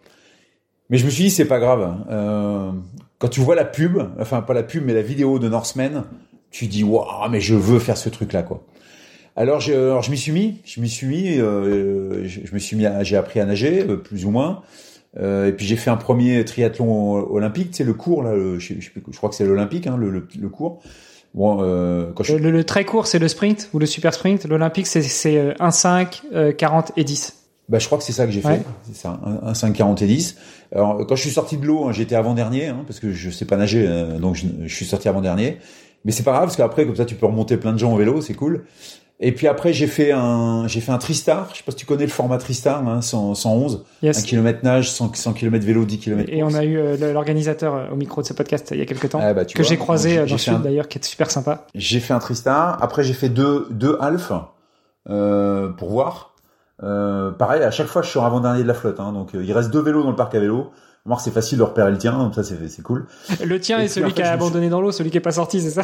Non, celui qui est pas encore sorti, ouais. Et en fait, euh, j'ai laissé tomber pour l'instant parce que bah, parce que c'est il faut s'entraîner sur trois disciplines. Euh, moi, je dirigeais des boîtes, je fais des confs, j'écris des bouquins, j'ai une vie de famille. Enfin, je là, à un moment donné, les 24 heures dans la journée sont sont pas sont pas compressibles à ce point-là. Donc je me suis dit euh, si je continue, je vais le faire n'importe comment, je vais perdre mon équilibre. Donc euh, on va mettre ça en stand-by dans un coin. Mais j'ai fait du triathlon parce que parce que je trouve que c'est absolument génial comme sport. C'est hyper complet évidemment. Et, euh, et tu prends un pied, mais un pied à faire ça, c'est énorme. évidemment, c'est pas moi ni les auditeurs qui te diront le contraire. Euh, mais je pose toujours la même question à nos invités euh, pour terminer. C'est que, à ton avis, comment devenir triathlète? Et justement, c'est bien adressé pour toi qui, qui est un peu devenu triathlète, qui en a fait un peu, qui l'a mis de côté pour l'instant, mais, mais j'entends le pour l'instant, ça veut dire que t'as pas fini avec le triathlon. Non, j'ai pas fini. En fait, comment devenir triathlète Je, euh, je pense que on a besoin absolument de d'accepter une, énorme rigueur. Je pense que si t'es pas rigoureux, il y a tellement, tellement d'enchaînements à travailler tellement d'entraînement à faire que euh, moi je pense qu'il est fondamental de ne pas se perdre dans ces trucs-là. Terminer un triathlon euh, vachement bien et, à côté de ça, je, caricature, hein, mais perdre ton boulot parce que tu t'entraînes tout le temps donc tu bosses plus. Euh, ta femme s'est barrée parce que t'es jamais à la maison euh, et puis un jour elle se barre avec les gosses, tu vois, aucun intérêt, aucun intérêt. Donc je pense qu'il faut euh, conserver en permanence l'idée que, ok, va y avoir un entraînement de fou à faire, je vais mettre une rigueur en place énorme, et parce qu'en fait, il faut que je conserve mon équilibre tout en gagnant de la performance. Mais il y a des choses très très simples à faire. Hein. Tu me demandais tout à l'heure comment je faisais pour m'entraîner euh, autant. Bah, tu vois, par exemple, quand je m'entraîne sur des 20-25 km le week-end, bah, le week-end, moi, je me lève à 5h30. Et puis, je vais courir à la frontale. Et quand je rentre à 8h30, 9h, j'amène le petit déjeuner au lit à mon épouse avec euh, la rose qui va bien, le pain au chocolat et le thé, tu vois. Moi, j'ai déjà fait mon entraînement. Ma femme, pour elle, c'est transparent. Et derrière, la journée, elle est normale. C'est ça qui est important, c'est comment rendre nos entraînements transparents vis-à-vis des cercles qui, qui forment nos entourages. Parce qu'il faut pas gâcher nos cercles. Il faut faire vachement gaffe à ça. Wow. Écoute, Stop, on n'en rajoute plus rien, on en reste là. Euh, ça me va bien comme conclusion, qu'est-ce que t'en penses? Ah bah écoute, ça me va pour moi aussi. Moi on peut parler toute la journée. Hein. non, non, t'as rendez-vous. Je, mets un point d'honneur à, ce que tu honores tes rendez-vous. Pour terminer quand même, où est-ce qu'on te retrouve? Où est-ce qu'on s'informe sur toi? Où est-ce qu'on te suit? Où est-ce qu'on peut t'aider? Philippe Alors tu, tu, peux me suivre sur euh, LinkedIn, euh, je suis beaucoup sur ce réseau, très très peu sur Facebook, très très peu sur Instagram parce, que ça c'est trop chronophage et puis j'aime pas trop les formats. Donc je suis sur LinkedIn euh, à mon nom Philippe Moreau. Donc vous pouvez me rejoindre. Vous êtes déjà 10 000. Alors euh, on sera un peu plus, ça sera cool. Et puis sinon, vous pouvez me suivre sur mon site qui, qui est www.passerelle au pluriel point pro, c'est facile à se rappeler, pro comme professionnel, comme ça c'est très prétentieux, euh, mais parce que point .com et point .org c'était déjà pris, donc il me restait point .pro, donc j'ai pris point .pro. Et passerelle au pluriel parce qu'il y a plein de passerelles entre nos vies euh, perso, nos vies associatives, nos vies sportives, nos vies business. Il y a plein de passerelles, donc c'est c'est là-dessus que je communique, c'est sur ce site-là. Vous avez toutes les vidéos. Euh, j'ai beaucoup beaucoup de vidéos sur ma chaîne YouTube qui s'appelle comme moi Philippe Moreau courir pour la planète. C'est évidemment open bar, c'est gratuit. Euh, abonnez-vous, euh, regardez, vous verrez, j'ai rencontré des gens dingues et j'ai fait des jolis films euh, sur euh, des belles traversées. bah écoute, merci beaucoup Philippe. De toute façon, on remettra les liens dans les notes de l'épisode. Euh, on te souhaite une bonne continuation, une bonne préparation de ton prochain défi, courir pour pour la planète. Et puis, je te donne rendez-vous l'été prochain à Castres. Ok, ça marche. On fait comme ça. Merci. Allez, ciao à toi. Bonne journée. Merci d'avoir écouté cet épisode jusqu'au bout. N'oubliez pas de rejoindre notre groupe Facebook pour discuter avec les invités, commenter et poser vos questions. Et Olivier et moi, nous vous répondrons dans un prochain épisode. À la semaine prochaine. Salut les sportifs.